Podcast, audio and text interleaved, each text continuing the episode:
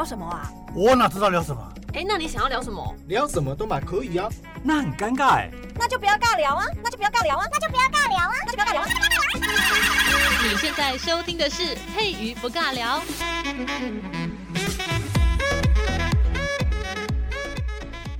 Hello，这里是佩瑜不尬聊，我是佩瑜。今天要讲的内容呢，本来一看之下会以为在形容女生，但其实它最早的用法是在男人身上哦。这个名词就叫做小鸟依人。哇，听到这个名词，我就突然间脑袋要出现很多 BL 的画面。虽然最近很少在看，最近在迷古装剧哦，这个嗯，男男的剧情就比较少看了。好，我再拉回来，今天这个剧情呢，又有一点点男男像哈。为什么这么说呢？因为小鸟依人这一个名词，它最早的出处是在唐太宗李世民啊，他就是在评鉴他的大臣，嗯、用评评鉴好怪，评价 评价他的大臣褚遂良身上的。那我们先往前面再推一点点，小鸟依人他这个名词哦，其实《说文解字》当中有讲到麻雀哈，这个 人家说麻雀虽小，五脏俱全，雀这个字呢，它其实指的就是小鸟，小鸟的意思。那文中所写的这个小鸟，它指的就是麻雀，因为麻雀它会依在人的身边，不是说飞在人的身边哦，不是说我们飞在肩膀上啊，还是飞在头上？没有，没有，没有。他的意思是，他会因为凡人的居所都可以吃到好吃的东西。大家应该有养过宠物嘛？还是养过这些流浪猫啊、流浪犬啊？那现在我们在开车的时候，路边一堆八哥，我就觉得。哎，我们城市的麻雀都快消失殆尽，都快被八哥侵占了，我就觉得有点可怕。呃，它快要变成都市鸟了这样子。现在如果要看到麻雀的话，我是在乡下看得到。我回奶奶家，就是晚上睡觉，然后早上起来三呃四点啊，没有到三四点，四五点的时候麻雀就开始叫，然后再连接着五六点就是鸡开始叫。然后有个时辰，麻雀比较早起，然后公鸡可能就比较晚起这样子。呃，不对啦，我最晚起，我都要睡超晚的才会爬起来。所以小鸟依人，它的意思。就是他很单纯的讲，这些麻雀，这些小只的可爱的小鸟呢，它会在有人居住的地方来居住，因为跟着人就有饭吃，所以就是嗯，小鸟依人，他大概是这个意思哦。看字面上，然后依他的性情，依他的这个行为去讲出这个名词。那其实麻雀它还有另外一个别称，另外一个称呼叫做家宾，不是家里的家，不是家庭的家哦，家是那个家赏的家，家宾哦。那也就是形容他们。住在别人的家里面，感觉很像是那个宾客，就外面的那些客人来到我们家里面，大概这种感觉，就好像嗯。来借助的吗？哈，就是那种食客的感觉，但是我们会把它称作为嘉宾哦，来形容麻雀。那么在以前在形容小鸟依人的时候呢，并不是像现在在形容女生呢依傍在男生旁边的样子哦。它其实指的有点像说，这些小鸟就是专门去指寻找有钱的金主，然后去依附的那种感觉。它这种感觉就有点像我们现在的，嗯，那怎么去形容呢？我觉得这样的讲有点怪怪的哈。有些女孩子呢，姿色还不错，然后有些男生会去包养她。那女生呢，就是在提供这一方面的这种陪伴性服务的时候呢，嗯，这个男生会是他的金主嘛。那这个女生呢，就有点像这只小鸟。那我们把场景呢换到古代，那有一些很厉害的能臣哦，他不是君主，然后他跟在这些君主旁边，君主能够提供他非常多的资源，然后下面这些人呢又能够替君主去执行非常非常多的这些事情。那我们也可以把这些人呢当做小鸟，鸟就是君主的小鸟们。那如果把这个场景放在这个家门口外面一群麻雀的话，那感觉就很像，就是家里面有非常多厉害的人物，然后可以替这个屋子里面的这个主人，然后来做非常多的事情哦。这个小鸟依人，然后小鸟呢，它就会成为这些呃很厉害的这些人物们下面那些做打手的小喽啰感觉哈，这样小喽啰好像比较比较可爱一点。那其实小鸟依人它第一次呢用在人的身上，就是出自唐太宗李世民啊。有一次，就是唐太宗跟他的那个大臣哦，长孙无忌他们在闲聊，然后唐太宗就开始品评当朝的一些人物，然后评论到褚遂良的时候，李世民他就说：“褚遂良耿亮，有学术，节诚轻于政，若飞鸟依人，自家怜爱啊。”这个到底是什么意思呢？其实，嗯，我觉得他应该真的非常喜欢褚遂良哦。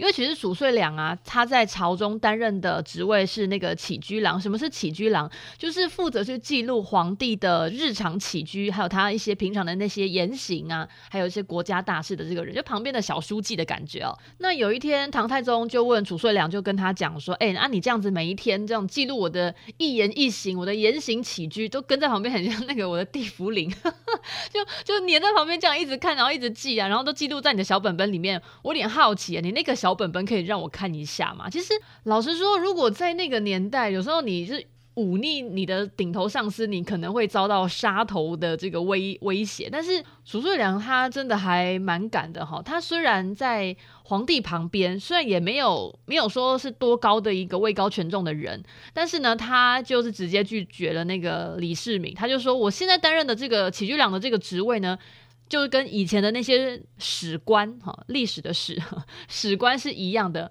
不论皇帝你的这个做的是好事还是坏事呢，我全部都会记录在你小本本里面。那我这个是用来要督促皇帝你不能犯错。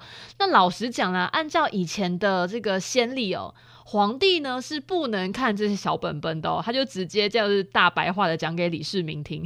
我就觉得李世民应该整个脸都绿掉了。他在那个战场上杀敌无数，就是见过多少的死人，然后这样杀伐决断的一位皇帝，竟然被褚遂良这样子直接啊，就直接拒绝，我说 no no 不行哦。然后李世民他也很可爱，他还是不死心，他就继续问说，哎，那这样子讲的话，那我是不是有一些？不太 OK 的一些言行跟一些什么行为，呃，那你是真的也都记下来了吗？就是我好的你也记也就算了，我那些拍歹景都全部记下来哦。褚遂良真的很可爱啊，他要讲说，嗯嗯，对啊，没错啊，这是我的职责所在啊。你不管是好的还是坏的啊，坏的我一定会特别记住啊，我不会呢漏掉任何一项。我真的觉得褚遂良真的很敢，虽然呢你真的是尽忠职守。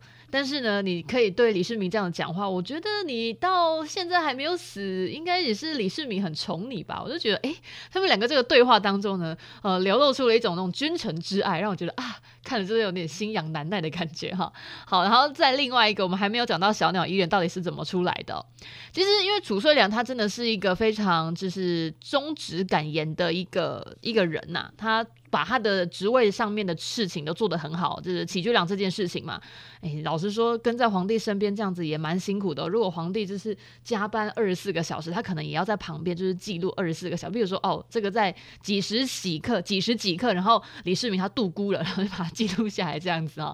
其实唐太宗李世民他在位二十三年，他真的蛮厉害的，就嗯。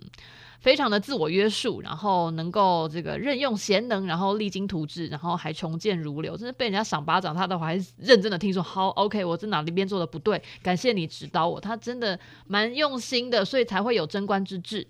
那因为褚遂良他不太会去逢迎李世民，那李世民呢，他也非常欣赏褚遂良的才能，所以他也还蛮看重褚遂良给他的一些建议哈，一些意见他都会。照照就是都会听进去。其实，那李世民他刚坐上皇帝这个位置没有过很久，他就有按照自己在那个原本他在秦王府的文学馆那边就是读书，然后他也。依照他自己以前读书的那个方式，然后另外设立了另外一个馆子，叫做弘文馆。那弘文馆它就是专门在吸引跟一些培养天下名士的一些地方。然后这些人呢，他就可以成为李世民可以共同商讨国策的一群智囊团。然后在里面呢，当然不是每天都聊公事，男人在一起嘛，也是会一些啊这个呃吟诗作对嘛，对不对？也是要娱乐一下这样子。那那个时候在初唐时期啊，也在这个政坛上面，还有文坛上文坛上面呢，也有引领一个带来带来一个非常新的一个气象。而且我觉得最好玩的是，李世民就把弘文馆的日常的一些事务呢，都交给褚遂良去管理，所以代表他还蛮看重褚遂良的这个治理模式哦。